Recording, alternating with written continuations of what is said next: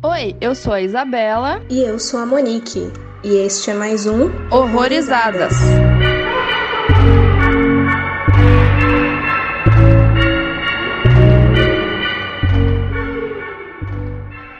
Oi, galera, sejam bem-vindos a mais um Horrorizadas. Hoje a gente vai falar do filme Sede de Sangue, ou Thirst, que é um filme sul-coreano de 2009. E hoje, para conversar com a gente, a gente trouxe uma expert no cinema oriental aí, tem canal e tudo mais, a Grazi Bianucci. Seja muito bem-vinda. Pode aí comentar sobre o seu canal, enfim, o jabá tá liberado. Obrigada, meninas, pelo convite. Eu adorei o podcast, eu ouvi um episódio e gostei bastante. Bom, eu não diria que eu sou expert, pelo menos não ainda. Tem uns bons anos aí pela frente.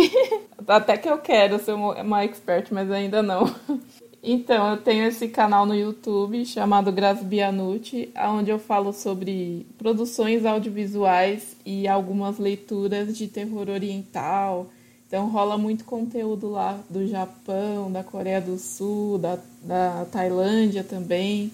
Maneiro, maneiro. Bem legal o canal. Eu confesso que, assim, quando eu comecei a, com o podcast, eu comecei a consumir mais cinema oriental. Porque antes era bem menos. Assim. Não sei você, Monique, mas eu era bem menos. Eu consumia mais drama, porque, ao menos desde que eu comecei a consumir cinema com mais profundidade, não sei, com mais entusiasmo. Sempre, sempre tem algum asiático no Oscar, né? Mesmo que seja uma cotazinha.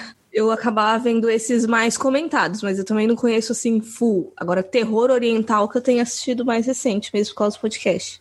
Mas entrando aí no filme, como a Isa falou, a gente vai falar do Sede de Sangue, que a gente não sabe falar o título original, mas vai estar tá aí no, no título do episódio. Ele envolve terror, drama, suspense, fantasia e também sentimos bastante comédia, né? Talvez a Grazi possa até confirmar essa nossa afirmação de que asiático sabe navegar entre gêneros muito bem.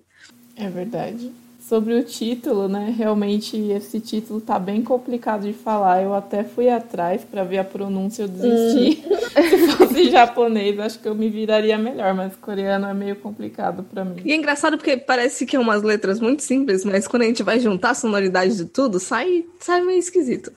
É verdade. E a sinopse dele é sobre um popular e adorável padre de uma pequena cidade que se torna voluntário de um experimento médico que dá errado e o transforma em vampiro. Ao tentar reverter o processo, ele começa a ter um caso com a esposa de um amigo e mergulha cada vez mais na imoralidade. É o verdadeiro comedor de casada esse filme. Furosóio. É. E é interessante talvez levantar que, primeiro, a direção é do Park Chan-wook, né? Já um nome relativamente conhecido dentro do cinema. E ele foi adaptado de um romance do Therese Hakim, que provavelmente estou falando errado também, do escritor Emily Zola. Ele é francês. E talvez eu, eu retome isso daí mais pra frente, que aí já, já vou falar de uns bagulho aleatório envolvendo spoiler. Mas por enquanto, então, quais foram as considerações sobre o filme, geral, sem spoiler? Então, sobre essa questão da comédia, eu reparo que os filmes coreanos, eles têm muito essa tendência de querer abraçar tudo. Não que isso seja algo negativo, mas é uma coisa que a gente não vê muito no ocidente, né? Principalmente nos filmes americanos. Quem assiste muito o mercado americano estranha um pouco, né? Realmente rolam algumas cenas que você vai ficar mais impactado, tocado e até dar algumas risadas, né? Sim. Eu acho que o filme como um todo, ele é um ótimo filme, a produção é muito boa. Porém, ele é um filme longo e que para a maioria das pessoas pode acabar sendo cansativo, principalmente quem assiste muito filme do Ocidente. É, ele tem aí acho que umas duas horas e meia, né? Uhum e dá, bate um cansacinho em alguns momentos. Ele é um filme que choca, ele brinca com os dois polos, assim, em relação. É, o, temos o personagem do padre, que era uma pessoa de fé, né? Não, não fazia nada fora da curva. E depois que ele é ressuscitado, tudo muda, né? Drasticamente. Ele começa a pecar de diversas maneiras possíveis e imagináveis. Uhum. É, teve uma cena em particular que gerou assim um choque e ao mesmo tempo uma vontade de rir quando ele toma sangue pelo catéter, né? Não sei o nome daquilo, mas parecia uma chupeta, um canudinho, sei lá. Eu acho que é borboleta o nome daquele negocinho que coloca na veia para segurar. Ai, que agonia. Uhum. Mas muito bom. Os efeitos especiais, eles são legais. Eu acho que se os efeitos fossem muito ruins, eu acho que ia virar um Todo Mundo em Pânico, uma coisa bem pastelão, assim. Uhum. Né? Sobre a questão dos vampiros, né? É, foi uma coisa que me chamou a atenção que ele é um vampiro totalmente, não totalmente, mas bem diferente, porque primeiro que a figura dele é refletida no, no espelho, ele não tem aversão a símbolos religiosos, que teria sido uma coisa bem legal, porque ele é padre, né? Imagina um vampiro, né?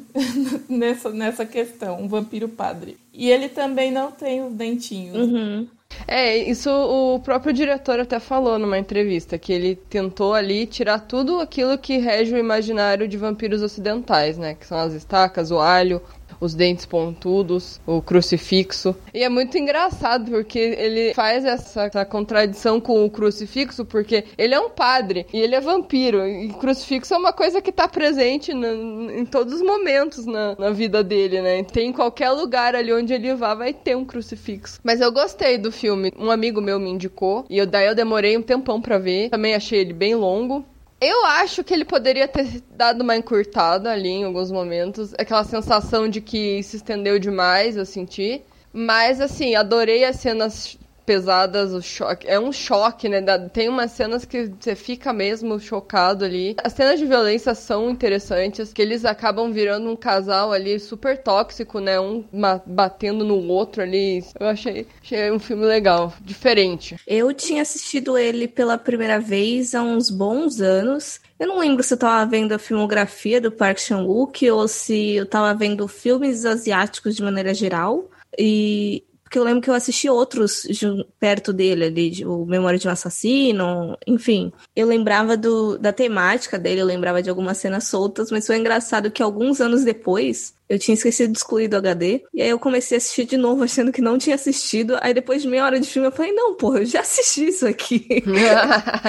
Aí eu fui lembrando, aí larguei, fui, fui ver outra coisa e assisti de novo. Hoje, né, inclusive, em cima da hora, pra gente gravar o episódio. E eu gosto dele. Ele, ele lembra, ele mexe com alguns assuntos que eu era muito fã na adolescência. Não sei se porque ele é uma adaptação de um livro, mas ele me lembra muito das fases de, de livros clássicos que eu li, né, na, e que eu gostava de consumir muito ali no ensino médio. Eu vi que o romance original, no caso, ele tá dentro do naturalismo, e foi uma coisa que eu fui pensando no filme nessa questão de bestialidade ali, de comparar ser humano muito a animal, que aqui no Brasil a gente viu muito com Cortiço, né, que tinha aquele todo o rolê da mulher serpente e tudo mais. Então, sei lá, o, o rolê também de triângulo amoroso, eu lembro que era uma coisa que eu gostava muito de ler, desses casais super conturbados. Então eu gostei, eu acho justamente por ele se assemelhar tanto como, como se fosse um livro que eu estivesse lendo de verdade. Não li esse em específico, mas ele conseguiu emular alguma emoção assim próxima para mim ao menos. Até acho que ele, ele é bem longo, né? Duas horas e meia. A gente já não tá tão acostumada vendo muita coisa do Ocidente a filmes dessa duração, mas eu também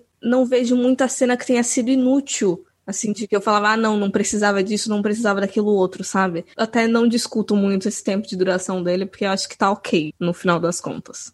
É, que o começo foi bem para construir tudo, aquela relação que ele começou a ter com a família, né? Porque após o, o experimento, né, ele acaba morrendo, mas voltando como um vampiro. Depois que ele acaba voltando à vida, né? Ele volta como um ser milagroso. Ele vira um santo praticamente. As pessoas começam a adorar ele, né? Ele acaba tendo uma legião ali que acredita que ele pode curar outras pessoas e ele acaba indo num hospital aonde um homem tá morrendo, aparentemente tá mal lá, tá com câncer. A mulher fala: "Ai, meu filho tá com câncer, não sei o quê". Aí ele vai lá rezar, né, por ele. Aí ele conhece na verdade, ele já conhecia, né, essa família. E daí ele acaba se reaproximando deles. É aí que a gente começa a ver que aquela família é bem errada, né? Também por tratar mal aquela moça que eles acabaram achando ela, né? Ela foi abandonada. Aí começa o, o problema ali, porque ela fala também que ela é abusada ali e tal. É, uma questão que me chama atenção é que a gente sempre,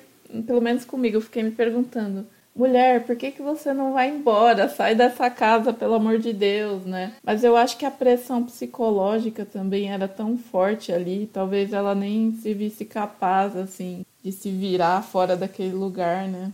É, é, exatamente. Eu fico pensando também nas nossas diferenças culturais, assim. A gente chegou a levantar um tempo atrás até no, no Kotoko, mas ele era japonês. Mas qual seria a expectativa de vida e todo o estigma que essa mulher ia sofrer sozinha, assim, na rua? Ela aparentemente não tinha nenhuma profissão, assim, nada que ela pudesse desenvolver também. Não faz a mínima ideia do que fosse acontecer se ela tentasse fugir dali. Mas uma coisa que eu gostei muito é justamente essa dualidade, quando você estava comentando, Isa, dele ser quase santificado depois que ele retorna, né? Mas na verdade ele se tornou uma criatura maligna que todos deveriam condenar ali. Criatura pecaminosa. Exato. Porque se tem uma coisa que vampiro mexe, eu acho que é muito com as questões morais. E desde antes, porque quando eles já estavam cogitando o experimento, tipo, o cara, o outro padre lá comenta de que era um processo que o pessoal não apoiava, que é a questão da transfusão de sangue, né? Que, se eu não me engano, é condenada pela Igreja Católica. Então tava tudo errado ali e eu gostei disso, de, de mexer com, esse, com esses dois pontos, assim, contrastantes de um pro outro. Aviso: este podcast contém spoilers. Recomendamos que você assista ao filme antes de ouvi-lo. É, porque o padre, ele tem, né, aquela imagem do, do cara que é um, um servo de Deus ali, ele tá servindo e tá fazendo o bem pros outros, você não pensa que ele é um cara que vai fazer alguma coisa errada, né? E aí, a partir do momento que ele vira um vampiro, ele muda totalmente, porque o vampiro sempre é visto como algo que peca, né? E nesse filme não é nem só no, no quesito matar mas também no sexo, porque o padre não pode, né, fazer sexo, né? É pecado. Ele também comete mais esse pecado, né? E ele ainda no início, ele entra num conflito moral muito grande. Ele, no começo, ele não mata ninguém. Ele simplesmente chupa o sangue de canudinho lá do, do amigo dele que tá em coma. E daí ele fica discutindo com ele mesmo, assim, mas conversando com a menina. Ah, e daí que eu sou vampiro? Eu não mato ninguém, eu não sei o quê. Ele, ele sabe que tá fazendo merda, mas ele, ele tá tentando, parece que, falar: Não, eu não tô. Eu, eu não tô matando ninguém, tá tudo certo. Só que aí as coisas começam a piorar, né? Porque ele vai mudando isso. Aí depois ele passa a matar. Foi até uma surpresa para mim quando ele matou o padre cego lá, porque eu não tava esperando que ele fosse matar o cara. Eu, eu achei mesmo que ele fosse transformar o cara em vampiro.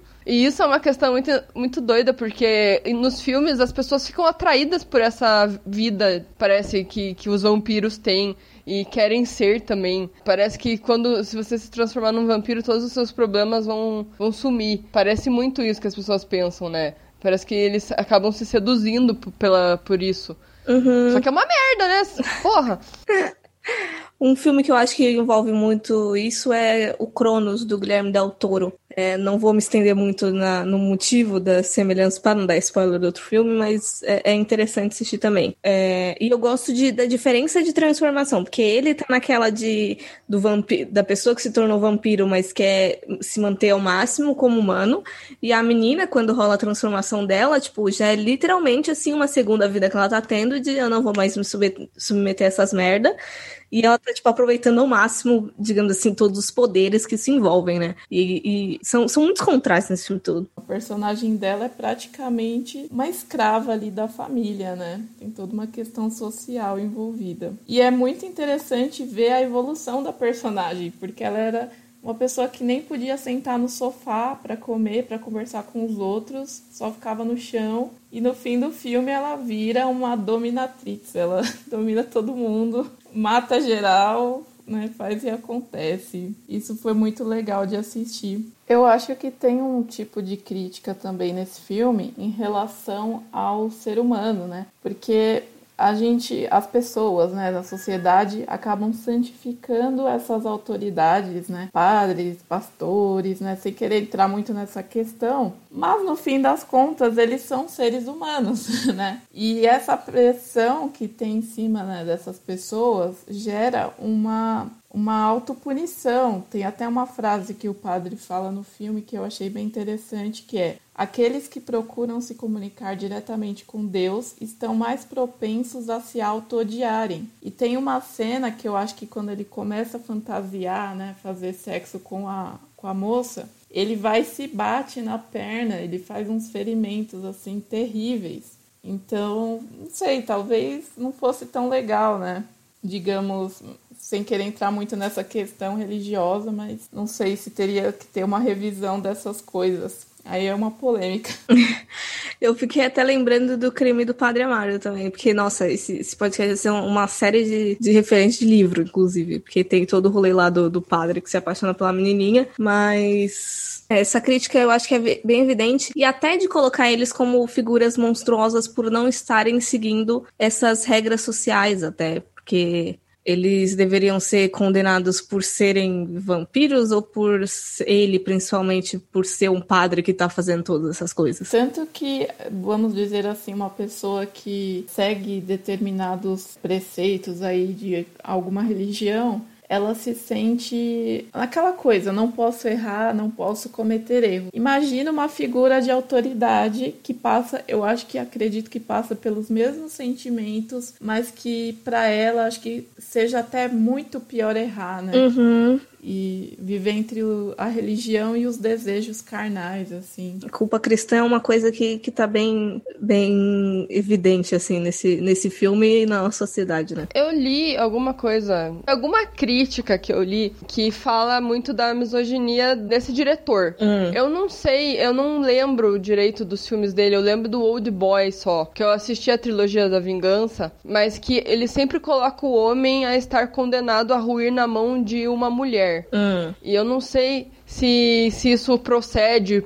nos filmes dele, porque eu realmente com, não consigo me lembrar, mas é, seria algo né, interessante se pensar, porque nesse filme parece que os dois se ferram juntos, né? Porque ele conheceu a menina, mas ela conheceu ele e ela virou vampira por conta dele, uhum. mas ele acabou se entregando e fazendo coisas por conta dela. Então fica um negócio meio que parece meio a meio. É, é isso mesmo, os dois eles resolvem se entregar a esse, esse desejo incontrolável, né? Eu acho que a questão do vampirismo, se a gente for ver ali na história do, da, da, do cinema, das ficções, ele tem muito a ver com a sexualidade, né? Aquela coisa de perfurar o pescoço e tudo mais. Tem, acho que daria um podcast só sobre isso.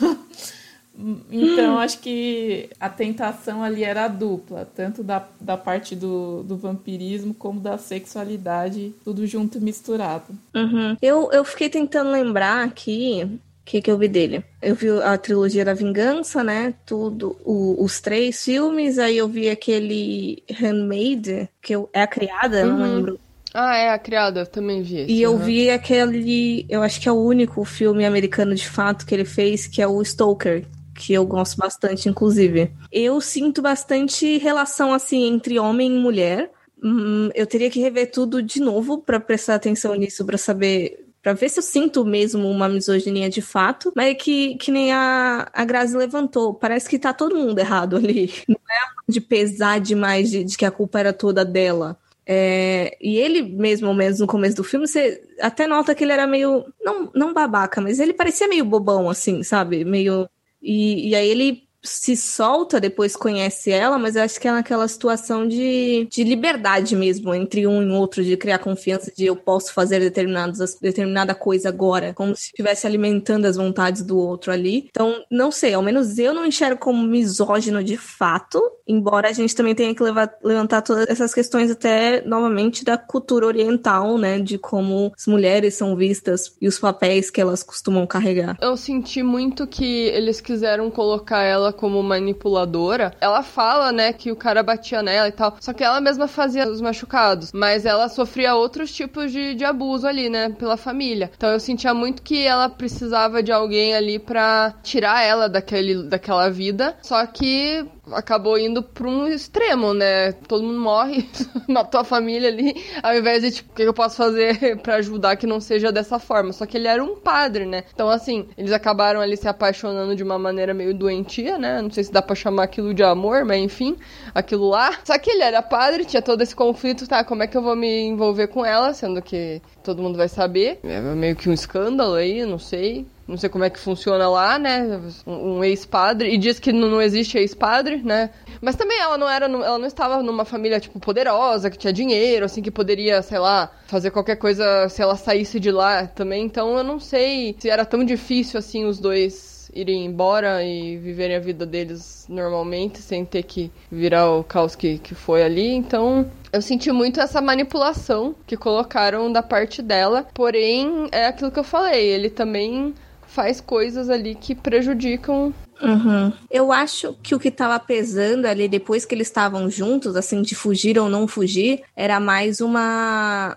como é que relutância mesmo dele, mas não pelo fato de, de ai, como é que a gente vai sobreviver, mas mais pelo fato de se a gente fugir, for seguir esse amor, a gente vai ter que de fato ficar matando um monte de gente. Eu não sei se era uma coisa que ele queria, mas foi isso assim que eu senti que mais pesava para ele de é. fato. Eu acho que é isso mesmo, porque ele conseguia o sangue no hospital de uma forma muito fácil e ele mantendo aquele papel iria dar tudo certo. Eu acho que ela é como se ela fosse o fogo fogo e ele é a gasolina, sabe? Eu acho que ele só queria uhum. permissão para fazer coisa errada. Ele teve o parâmetro dele, ele não saiu matando geral, mas ele também fez coisa errada e digamos que ela colocou a cereja do bolo ali que deu permissão para ele fazer tudo aquilo. É aquele impulsozinho, né, que tava faltando. É, porque, ah, eu já pequei ali, eu já fiz sexo, eu não podia e fiz, então já que eu fiz merda aqui, vou uhum. continuar. Abraçar de vez, assim. Começou, agora é. foda-se também. E, assim, o filme tá cheio de simbologia, né? Eu notei algumas, tem uma cena da que ele pega um espelho e, e parece que ele tá segurando uma hóstia. Tem uma cena que ele... Aquele próprio alicate parece um, um dente de, de vampiro, hum. né? Eu senti que, que ele usava para que eles usavam para furar, né? Agonia total aquele alicate. É, sim, exato.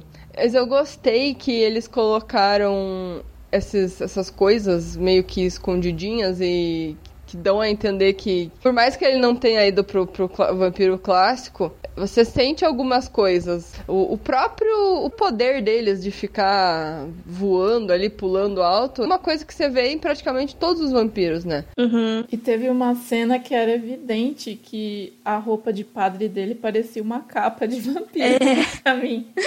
Teve uma hora que ele foi pular, eu acho, do banheiro, alguma coisa parecida que eles estavam falando de fugir. Eu falei, gente, é o Batman saindo ali? Que porra é essa? coisa. Já. É, essas partes que ficam pulando e tal, eu não gosto muito disso. Eu gosto que dá a entender que aconteceu, tipo, sei lá, por exemplo, Lost Boys é um filme de vampiro que é bem mais clássico que esse, tem o dente, mas ele não mostra muito as pessoas pulando e tal, tipo, ah, tem um barulho que aparece assim, aí a pessoa já tá em cima, sabe, na janela, vamos supor. Não, não aparece a pessoa pulando na janela, sabe? Então eu, eu acho que uhum. eu gosto mais quando é mais sutil. Fica meio cômico, né? Fica meio é, nesse filme em específico eu me incomodo mais porque ele parecia muito pautado na realidade, até por não ir muito para esses elementos fantasiosos da mitologia de vampiro, né? Que nem eles não, não tava brotando dente ali, eles mordiam normal, que nem pessoas normais mordem pessoas. Então, quando eles começam a pular, parece que é demais, assim, é um salto, com perdão da, do trocadilho aqui, parece que é um salto muito grande, assim, da, do clima que ele estava levando para de repente esses, esses efeitos tão impactantes. É, exato. Eu achei que destoou um pouco. Uhum. Porque justamente pelo que ele fala, né? Que ele tentou tirar ali o, tudo que tem de imaginário de vampiro ocidental. Mas ele ainda deixa ali essa, esse superpoder. Mas ele tira uma coisa que não faz sentido, que é o que a Grazi falou no começo, que é o, o reflexo no espelho, né? O reflexo é um negócio que é muito se você for pensar, não faz o menor sentido a pessoa não ter um reflexo no espelho, né? Tipo, tem toda a explicação lá e tal, né, que eles dão pros vampiros no, quando eles não têm esse reflexo, mas no filme ele tem. E o diretor, ele quis tornar essa, esse fato evidente, porque na cena do banheiro, quando ele tá falando, olha, eu sou um vampiro, mas é só um problema que eu tenho, tal. Aí ela tá com, morrendo de medo, assim, na, na parede, e aí a câmera mostra que tem o espelho do banheiro e ele aparece, né? Então o diretor falou, ó, ele aparece fica, fica evidente. E ele trata como uma doença, né, o vampirismo dele no começo. Ele conta pra ela que ele tem uma doença e não sei o que. Aí eu não sei se ele estava falando da doença, é aquela lá que tá, eles estavam tentando curar, né? Lá no começo, que eu esqueci o nome, mas é o filme começa por conta dessa teste, né? De, de tentar curar as pessoas de uma doença que é bem letal, que justamente tem os efeitos colaterais que ele tem, né? As bolhas no rosto e o sangramento, né? O, as hemorragias. Então eu não sei se de fato ele estava falando da doença dessa doença ou se juntou com o fato dele ser um vampiro e ele não queria contar tão diretamente, assim, né? Porque quem que vai acreditar, né? Você falar, ah, não, eu sou um vampiro. Ah, tá. É, parece tipo aquele programa Casos de Família, né? Que as pessoas vão lá falando umas coisas absurdas, tipo, ah, eu sou um vampiro, sabe? Não é muito fácil você, você comprar essa ideia. Eu lembrei muito de Crepúsculo nessa hora, desculpa, é... mas... Porque realmente, se alguém pega e fala, eu sou um vampiro tal, quem que leva numa boa isso? Por mais que o cara seja bonitão, sabe? Ela teve a reação certa. Eu ia dar risada, uhum. mas cara, como assim? Sai daqui, seu louco. mas eu gostei muito, muito, muito, muito dessa transformação dele, de como que aconteceu e do fato de que quando ele não tava é, mantendo o vampirismo dele, digamos assim, comendo, aí ele voltava com a doença e começava a aparecer as bolinhas. Eu gostei bastante desse, desse joguinho que fizeram. Sim ele vai se deteriorando, né? Não é imortal, na verdade. Ele precisa de alguma coisa para se manter. Claro que quando ele tá com o sangue, nada pode matar ele, tanto é que ele tenta se matar, né? Ele tenta se jogar cai de cabeça no carro, aquela cena eu ri demais, porque ele, ele cai de cabeça no vidro e ele vai sair, o vidro tá preso na cabeça dele. Eu fiquei imaginando a pessoa chegando no outro dia, sei lá, saiu do plantão, aí o carro tá com aquele amassado. Uhum. Como que explica um negócio desse? E aí, sem, sem se saiu sangue também, nem nada, não parecia, e tipo, só vai estar a marca de uma cabeça ali enfiada, e tipo, o que que pode acontecer aqui? E uma questão muito debatida no filme é a moralidade no geral, porque tem os níveis ali, tem vários níveis. Por exemplo, quando ele é, pegou o sangue de uma pessoa em coma e começou a chupar ali pelo canudinho, eu achei aquilo absurdo. Eu falei, por que, que o cara não vai num banco de sangue do hospital e pega uma bolsinha lá, sei lá? E para ele, ah não, ok, ele está em coma. Eu falei, como que esse homem vai se recuperar? Você tá tomando o sangue dele, pelo amor de Deus. Não vai. Cara, mas se, você, se, a gente parar pra pensar, qualquer maneira, qualquer maneira que ele fosse conseguir sangue era errado. Porque até no banco de sangue, alguém vai precisar daquela porra daquele sangue. Alguém que vai precisar de uma doação de sangue não vai estar tá a porra do saquinho lá, né? A única maneira que ele tinha, eu acho, dele conseguir sobreviver aquilo tudo, a, a se manter sem talvez se sentir muito culpado, né? A, a, eternidade ali sem tanta culpa, porque ele tava condenado à eternidade. Ia ser muito pior se ele continuasse se sentindo culpado, né? Imagina você, você nunca vai morrer e vai, vai, e ainda tem que conviver com uma culpa, né? Então, eu acho que a única maneira dele ele ficar mais tranquilo ali com a consciência era o, o amigo dele lá, o, o, padre cego, que meio que abraçou ali a ideia, né? Ele tava ajudando ele, né? Só que ele tinha um interesse por trás, né? Ele, ele queria virar também, né? Ele queria virar um vampiro também. Mas ele, ele, ele fornecia para ele o sangue dele é. pra ele tomar, né? E aquele rolê também de tirar sangue de gente que já tá querendo se matar. Pô, o quão imoral isso também é. Tem até um. Teve um serial killer, eu acho. Teve. É o do Twitter. Foi do Twitter? Pelo que eu ouvi, foi. É o assassino do Twitter, uma coisa assim. Então, eu lembrei de alguns. Um que era pelo Craigslist, mas eu acho que ele era canibal, na real. E outro que, se eu não me engano, trabalhava mesmo nessas de linha de suicídio. Não que ele conseguia as, as vítimas dele de fato dessa forma, mas eu lembro que foi um, um, ponto que frisaram de: olha, ele tentava ajudar pessoas a não se matar, mas ele matava pessoas também. Sim. Então, enfim, a incoerência, né? A hipocrisia. Total. Em contrapartida, a moça, ela já chegou num nível que ela achava, ah, eu tô com essa condição e para sobreviver eu preciso de um ser humano, então vou comer todo mundo. Uhum. Sim, exato. É, é, é uma coisa que eu sempre fico pensando em filme quando tem essa, essas coisas absurdas que a gente tava até dando risada de, de falar, eu sou um vampiro e tal. Até que mostraram ela meio assustada, né? Só que ela compra muito fácil, eu acho também. Que daí ela já que também já começa a querer virar vampira. Que eu acho também que vai pro aquele lado, né? O que, que eu vou fazer? Eu não quero mais ficar nessa família de merda. E eu tenho duas opções aqui. Vou seguir pro, pro, vampirismo, então. E uma coisa que ela falou é da casa ser sufocante para ela, né? E realmente a decoração da casa trazia essa sensação. Nossa, sim! Cara, era muito poluído, né? Devia ser muito difícil ficar ali. E aquelas pessoas também de, de ah, você tem que ficar me servindo porque, sei lá, eu salvei sua vida, sabe? Eu te dei um teto e. A Cinderela. É, é, bem essa. Eu não condeno ela, não. Eu acho que nenhuma das atitudes dela eu condeno totalmente. Eu passo pano total pra personagem toda dela. é que eles também enlouqueceram no processo, né? Uhum. E o marido dela, eu, eu, gostei muito quando mostra a culpa que os dois estavam sentindo quando mataram ele. Porque mostra o cara dormindo entre os dois na cama. mostra os caras os cara tão transando, o cara tá no meio deles. Eu fiquei, caralho, que cena mais doentia, mano. Sim, e começa. Mano, eu não tava esperando, porque começa com, com foco na cara do cara morto, parece que ele tá meio que rindo e aí, quando expande assim, tira o zoom, eu falei, mano, como assim vocês estão transando com o cara no meio, louco? é isso? o, o defunto ali. Ai, gente. E daí ele tá com aquela pedra e tá todo molhado. Então eu achei isso muito legal a caracterização, porque é, como ele de fato uhum. morreu, né?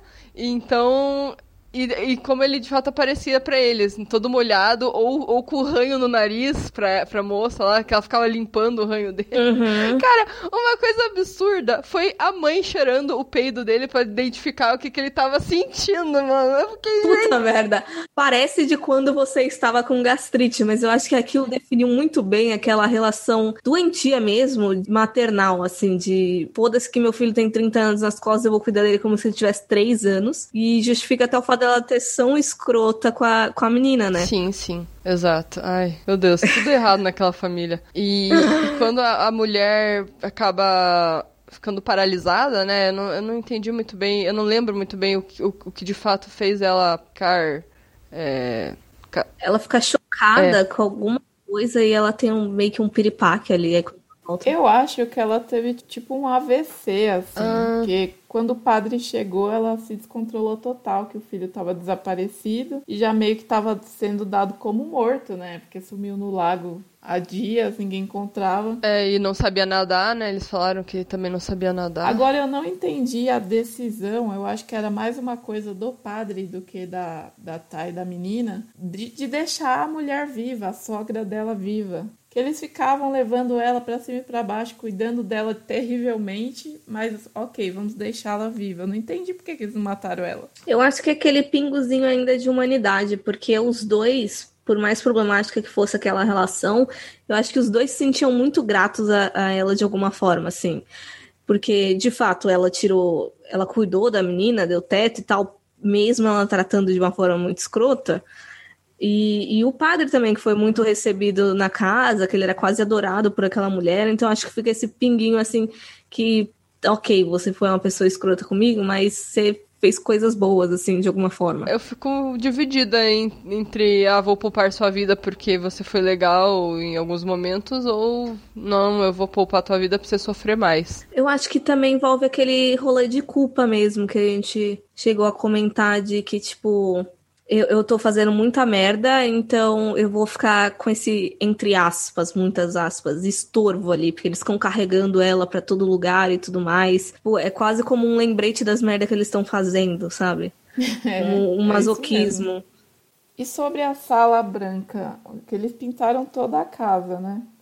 O que, que vocês, assim, sentiram dessa cena? Ela, ela comenta, né, que quer que tudo fique branco pra emular o dia, né? A gente, tá, a gente vai ter que mudar drasticamente a nossa vida, porque a gente vai ter que trocar a noite pelo dia, né? Então, eles eu, eu, acho que foi mais isso, tentar emular ele, tentar deixar um pouco mais natural. E eles começaram a alimentar a senhorinha durante a noite para que ela também vivesse uma vida noturna, né?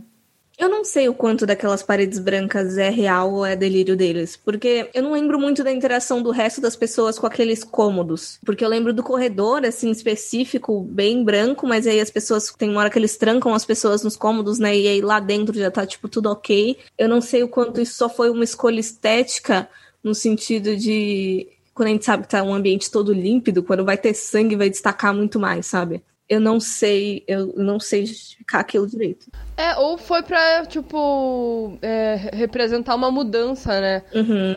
Me causa uma frieza, né? Uma sensação de quase hospital, uma coisa mais é muito estranho aquilo. É, é, tudo muito branco, é tudo. Dois extremos, né? Antes estava tudo poluído e depois ficou tudo muito branco. E teve uma moça que sobreviveu, né? Porque tem uma hora que a, a Taiju, que eu não sei o nome, falar o nome dela, ela acaba perguntando pro padre, assim, é, você tomou todo o sangue da, da, da menina lá, da fulana lá? Porque ele tava já com umas bolinhas, né? Então, como se ele não tivesse bebido o suficiente. E ela acorda. Então, será que ali ela virou também vampira? Você tá falando daquela que era casada. A que sobreviveu ao ataque no final da, das casas, na casa.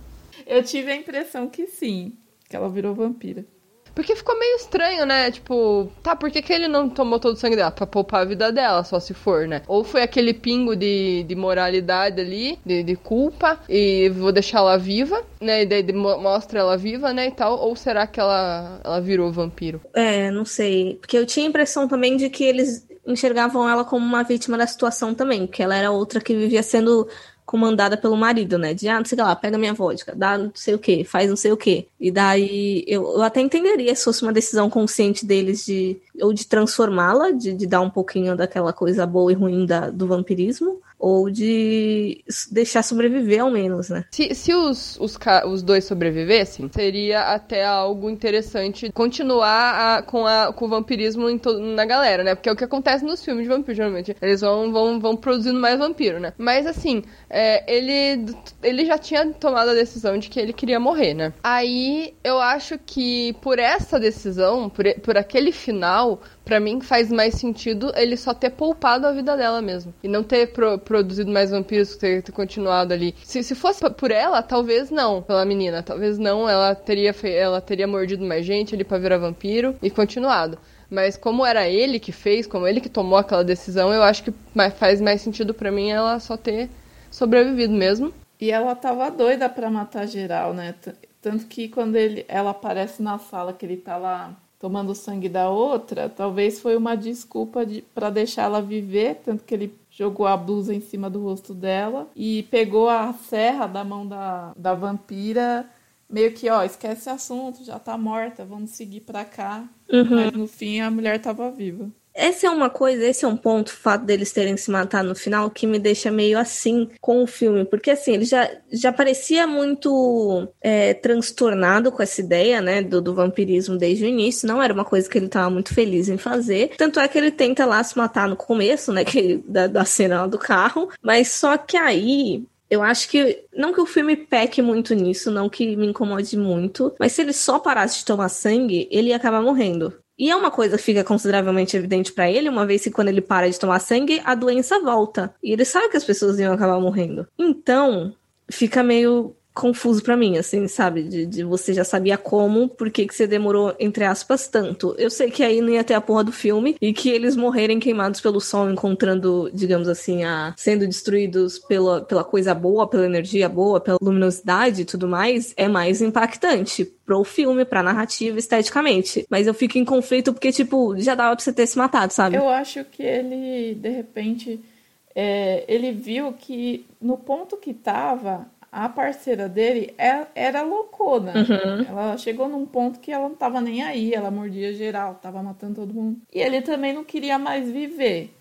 E ao mesmo tempo, eu acho que ele se redimiu, porque ele sabia da dor que a mãe do rapaz estava passando. E naquele momento foi a redenção, porque os dois morreram na frente dela lentamente, sendo tostados ali pela luz do sol, e a senhorinha rindo, né? Feliz com aquilo, né? Se sentiu vingada. Eu acho que tem a ver com isso. É. É, eu acho que ele não se matou antes, porque eu acho que ele tava numa luta ali constante, tá? Que tipo, aquela cena dele se, dele se jogando pode ter sido uma um teste ali para saber o que, que de fato ele tava se tornando, saber uh, os limites dele, né? E eu acho que ele descobre que ele, ele pode morrer depois, quando ele mata o padre, eu acho. Que daí que ele vê que ele tá frágil e fala, ah, eu, ó, eu tô morrendo, é, você quer mesmo essa vida? Eu é, não sou imortal. Só que daí ele já tava envolvido com a menina. Então eu acho que o que pesou para ele se matar, para ele parar de, de, de, de, ter essa vida, foi um pouco ela. E foi esse conflito entre ele dele tentar viver dessa forma. Com, com o mínimo de culpa possível, uhum. sei lá. É. É. E o final, eu achei bem coerente, na verdade, porque eu acho que não tem, não teria como ter sido diferente, a não ser que eles continuassem é, querendo sobreviver de sangue, ou eles poderiam ter sem o sangue, né, e com a doença lá reagindo de novo, né? Mas visualmente foi, foi interessante. Eu acho que casa muito pela, pela questão religiosa mesmo, de... Eu não vi nem tanto ali como a luz do sol, eu vi mais como a, a metáfora a sair da escuridão, sabe? E dar a cara a tapa ali. E queimar no inferno pelos pecados. é, é, bem isso. E o padre amigo dele era um desejo de vida dele, pelo menos ver a luz do sol no oceano antes de morrer, né? Aham. Uhum, Não sei é. se tem a ver isso também. Pode ser também. É, mas eu gostei do final. Ele, ele assemelha muitas coisas que eu já vi, mas eu gostei do final. Tem um filme que é muito ruim, que é de vampiro, que acontece a mesma coisa. eu não vou. Eu, eu e o filme ruim, que eu lembro que daí tem, tem semelhança com o filme bom. Eu acho que é 30 Dias de Noite o nome do filme. Hum. É, um, é um filme que se passa no Ártico e tem lá o período que não tem o dia, né? É. Um mês ali só noite sem o sol. E daí nesse período aparece uns vampiros muito louco. E daí no final tem a cena que o cara morre na luz do sol lá, é igualzinho, só que nesse filme é bem mais bonitinho. Quase um Romeo e Julieta versão vampiro. Sim.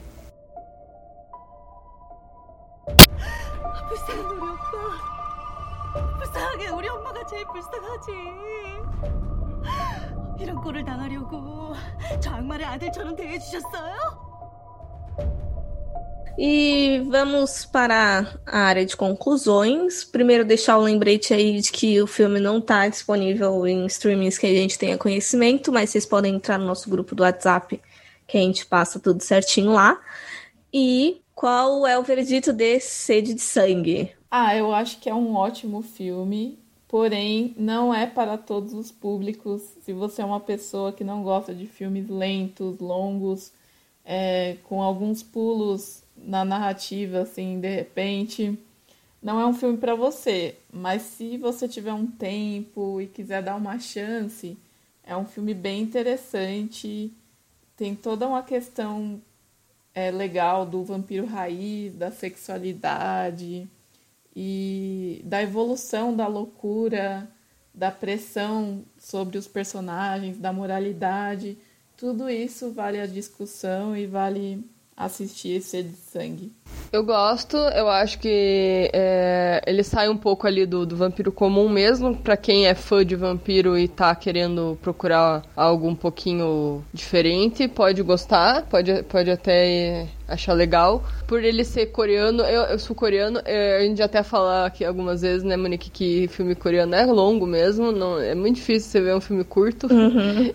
Mas é interessante dar uma chance. Ele realmente tem, tem um propósito, ter essa duração, então tem que ir com paciência, né? Tem, não é qualquer dia que a gente tá preparado para ver um filmão tão comprido. Mas é bom, vale a pena, eu recomendo. Eu, eu lembrei de, de uma coisa que eu esqueci de falar quando a gente estava discutindo sobre a misoginia, apesar de eu não ter sentido tanta misoginia nessa questão de, ah, de ela que desmorona, descaralha a vida do cara, eu fico um pouco incomodada com a questão de exposição mesmo e de violação de corpo feminino. Por mais que nesse filme eu não tenha assistido tanto, por mais que tenha, nos outros filmes, eu acho que em Trilogia da Vingança principalmente é um assunto mais recorrente, né? Então é uma coisa pra gente pensar e analisar, né? Se um dia eu pegar os outros filmes dele pra ver, eu já vou com esse mente pra ver se eu consigo notar esses padrões. Mas é um filme, eu acho que ele não é desses filmes complexos em si, tipo, na narrativa, no roteiro dele, mas é esse tipo de filme que faz a gente pensar muito na natureza humana e na, naqueles conflitos, naquelas relações que tem ali dentro. E sem contar que tem o,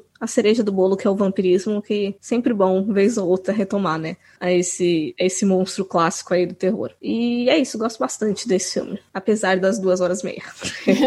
Não é um filme fast food, com certeza. Definitivamente.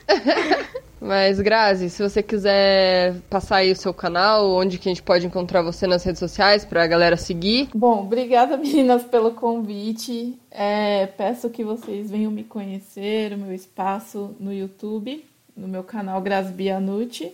E nas redes sociais eu também tô como Grazi Bianucci no Instagram e no Twitter. Ah, então, se vocês toparem, porque na verdade é o seguinte, né? Eu não, eu não tinha podcast. Agora eu criei um podcast por conta de um inscrito meu que é cego e ele sente falta de ler mangás, ele não nasceu cego. E aí eu meio que fiz um podcast interpretando os papéis da história do mangá. Então não é bem um podcast, é meio que um teatrinho assim. aí se vocês não quiserem participar do canal, a gente grava grava um podcast também. É Terror Oriental, o podcast. Nossa, que ideia bacana e que, que atitude honrosa, digamos assim, que, que maneiro. É que, sei lá, quem tem amor a essas coisas, aí você começa a pensar, a pessoa não tem como.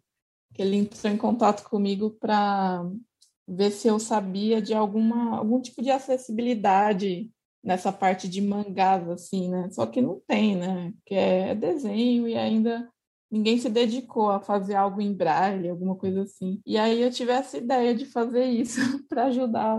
A gente, a gente aceita, é só ver direitinho ou no vídeo a gente dá um jeito e toma vergonha na cara e se arruma.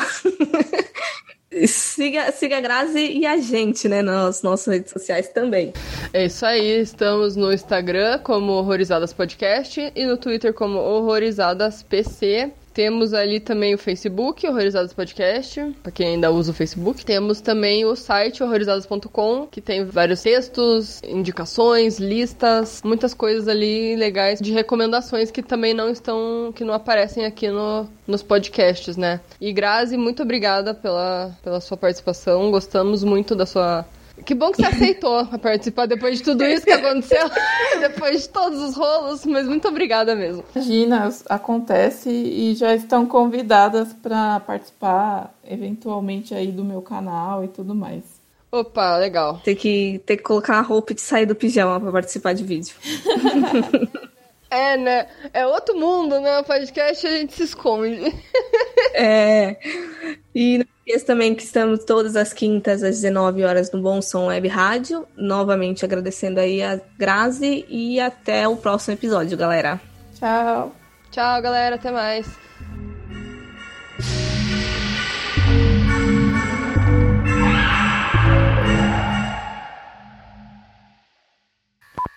Ai, será que já pode ir pro spoiler? Ah, vamos então. Acho que eu já até soltei uns spoilers. Indo então, qual é o veredito sobre sede de. Sede de sangue ou sede de vingança?